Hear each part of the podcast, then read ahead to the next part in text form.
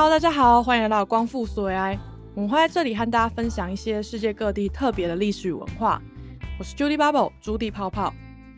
再过几天就是圣诞节了，我们也要来应景一下。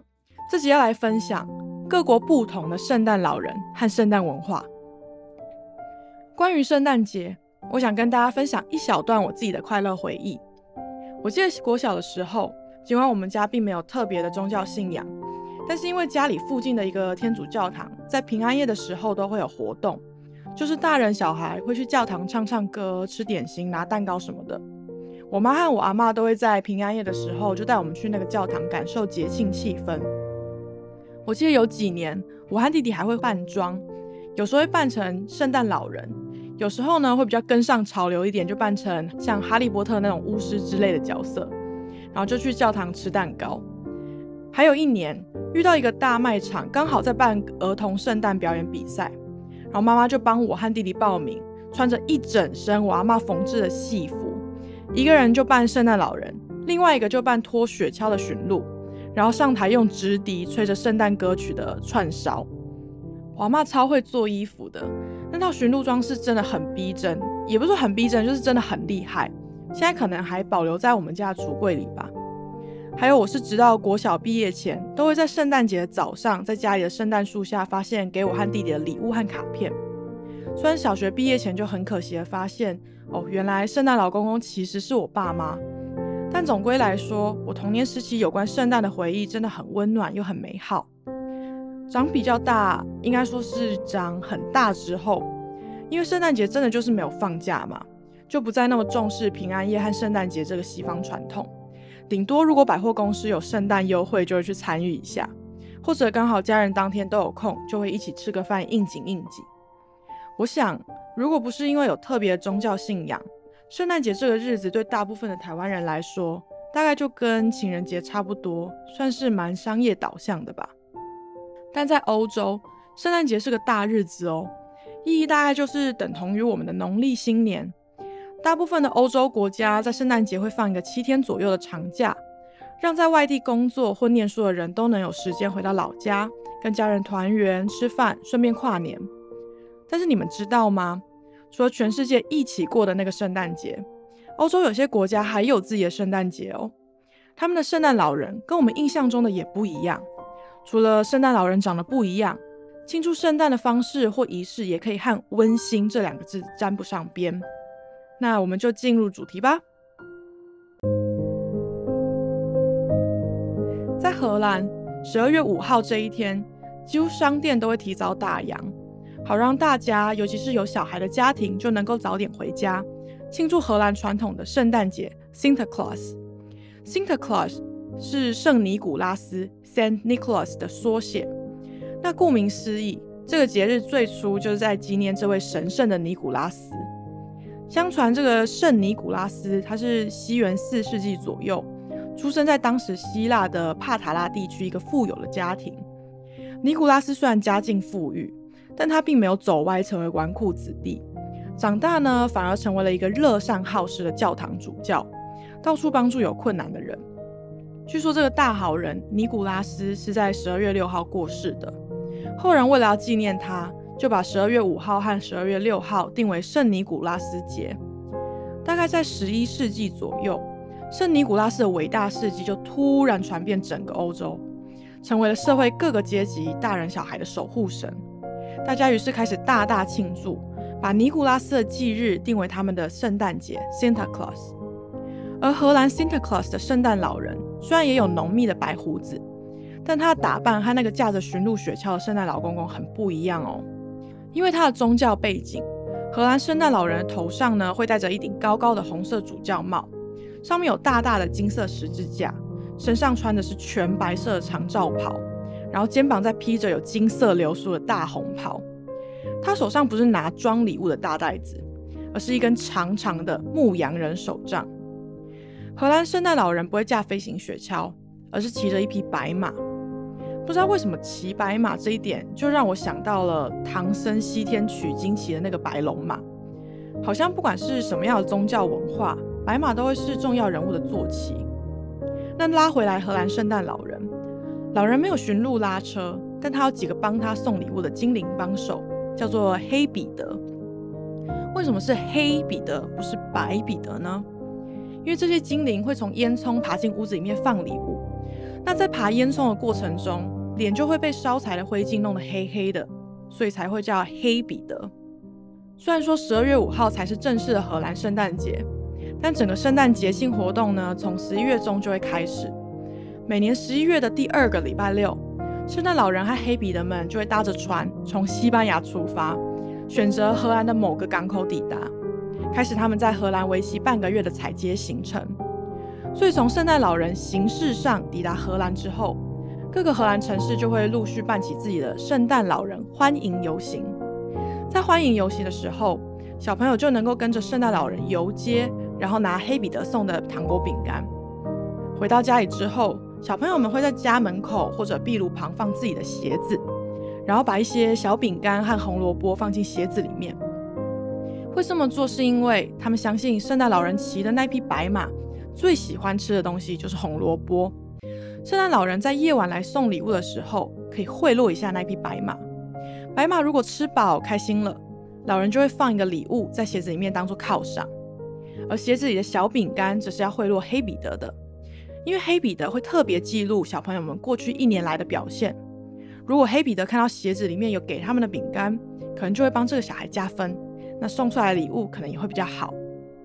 那我猜，现在我们拿来装礼物的圣诞袜，应该就是从鞋子演变过来的。除了圣诞游行和收礼物，荷兰人的 Santa Claus 还有其他很有趣的元素。他们会在家人和朋友之间玩一个很像小天使小主人的游戏，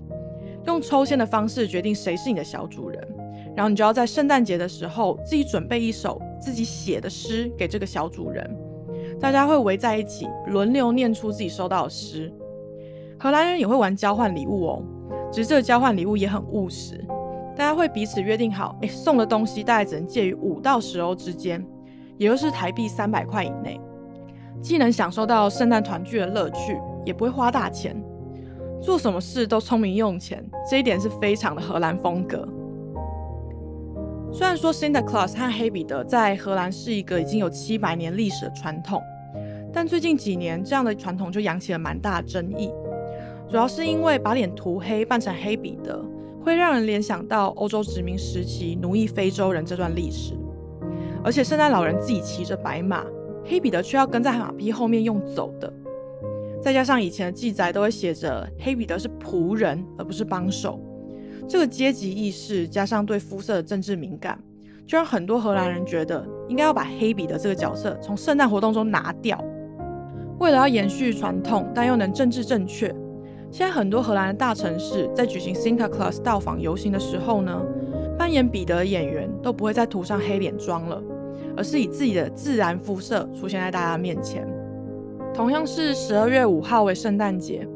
荷兰北边瓦登海上的小岛呢，庆祝这个节日的方式却完全不同。在他们的圣诞节庆里，你不会看到戴着红色主教帽的圣诞老人，也不会看到脸上涂抹的黑彼得。反而会看到一群装扮成恶魔或鬼怪的人们在街上大声唱歌狂欢。在荷兰的离岛，这些农业为重、民风更加传统的地区，他们还是遵循中世纪以来的习俗在过这个节日。十二月五号或十二月六号这天，岛上的男性居民会全身装成魔鬼或稻草人，在街上游行、跳舞和唱歌，为的就是要用吵闹的气氛驱逐邪灵。女性和小孩子只要守在家里，不能出门。如果出门了，就会被街上扮装的魔鬼抓起来处罚。这个扮装的部分像万圣节文化，比较不同的是，扮装的人要尽可能不让别人猜出自己的真实身份。除了鞋子可能要跟朋友换穿，有结婚的人还会特地把手上的婚戒摘掉，非常敬业。这个晚上，家家户户的房门都会开着，好让这些扮装的妖魔鬼怪能够去拜访。然后把家中的坏运也给赶跑。等到了深夜，一切游行结束，大家就会往酒吧聚集。这个时候，扮装的岛民就终于可以脱下面具，和朋友们喝一杯酒，算是庆祝彼此完成了这个驱赶恶灵的任务。虽然说瓦登海上的荷兰小岛比其他大城市更加传统，但这个另类的圣诞节仪式其实也已经被慢慢改良了。以前女性只能乖乖守在家里，等待着扮装魔鬼来拜访，但现在女性的岛民也能和其他人一起扮装，加入驱赶邪灵的游行。对新一世代的瓦登岛民来说，提升性别平权并不会破坏传统，反而能让更多人自由的选择自己要用什么样的方式参与在这个传统之中。我觉得这样的改变真的蛮棒的。和圣诞老人还有黑彼得一起游街，或者扮装歌舞驱赶邪灵，这些都算是比较温馨的圣诞文化。但在欧洲另一块地区，圣诞夜其实可以很恐怖哦。在中欧，主要是奥地利、捷克和德国巴伐利亚地区，他们更注重的圣诞节灵魂人物是长得凶神恶煞的坎普斯。坎普斯是头上长一大堆犄角的恶魔，他全身毛茸茸的。在中欧地区的圣诞传说中，陪着圣诞老人出现的不是会送礼物的精灵黑彼得，而是会把坏小孩抓起来鞭打，甚至带到地狱的恶魔坎普斯。坎普斯一手拿着藤条，另外一手呢拿着一个大袋子。如果在圣诞夜找到了前一年表现不好的小孩，就会把这些坏小孩用藤条抽一顿，然后装进大袋子里，带回坎普斯的巢穴里面继续惩罚。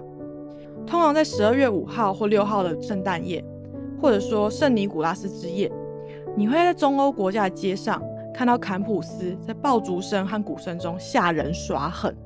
尤其是会吓那些被爸妈带来围观表演的小孩子。坎普斯除了会把小孩吓乖，他也有权利决定要放什么圣诞礼物在小孩子的鞋子里。在中欧国家，如果你在圣诞节早上在鞋子里面发现是几块煤炭，或者是几根藤条，那你就要小心喽。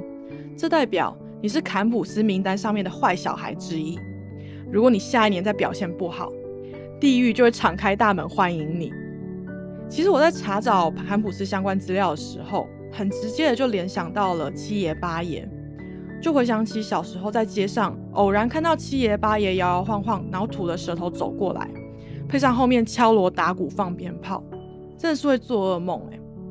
奥地利和德国小朋友看到坎普斯，应该也是吓得半死吧？这样大费周章的吓小孩，真的不会有问题吗？所以相较之下，我还是比较想过那种上街和圣诞老人拍拍照啊，然后拿免费糖果饼干的温馨圣诞节。话说，美国在二零一五年的时候有上映一部以坎普斯传说为故事背景的圣诞惊悚片，我看预告就觉得，哎，这部片应该是又恐怖又好笑。圣诞节，如果你想要找部电影合家同乐的话，可以考虑看这部《圣诞妖怪坎普斯》。会从戴着主教高帽、披红教袍的圣尼古拉斯，到我们所熟知的圣诞老公公，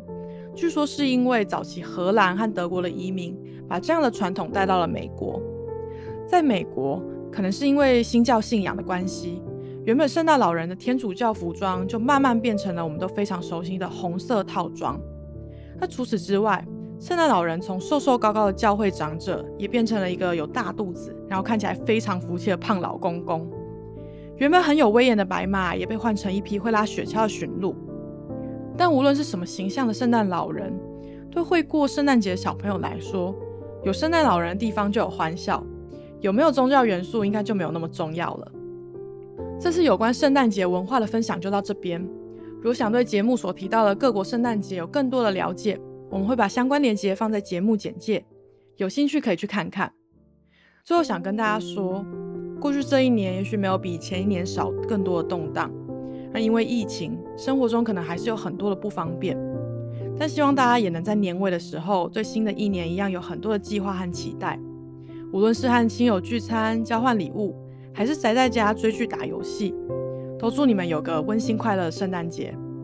光复苏来，我们下次见，拜拜。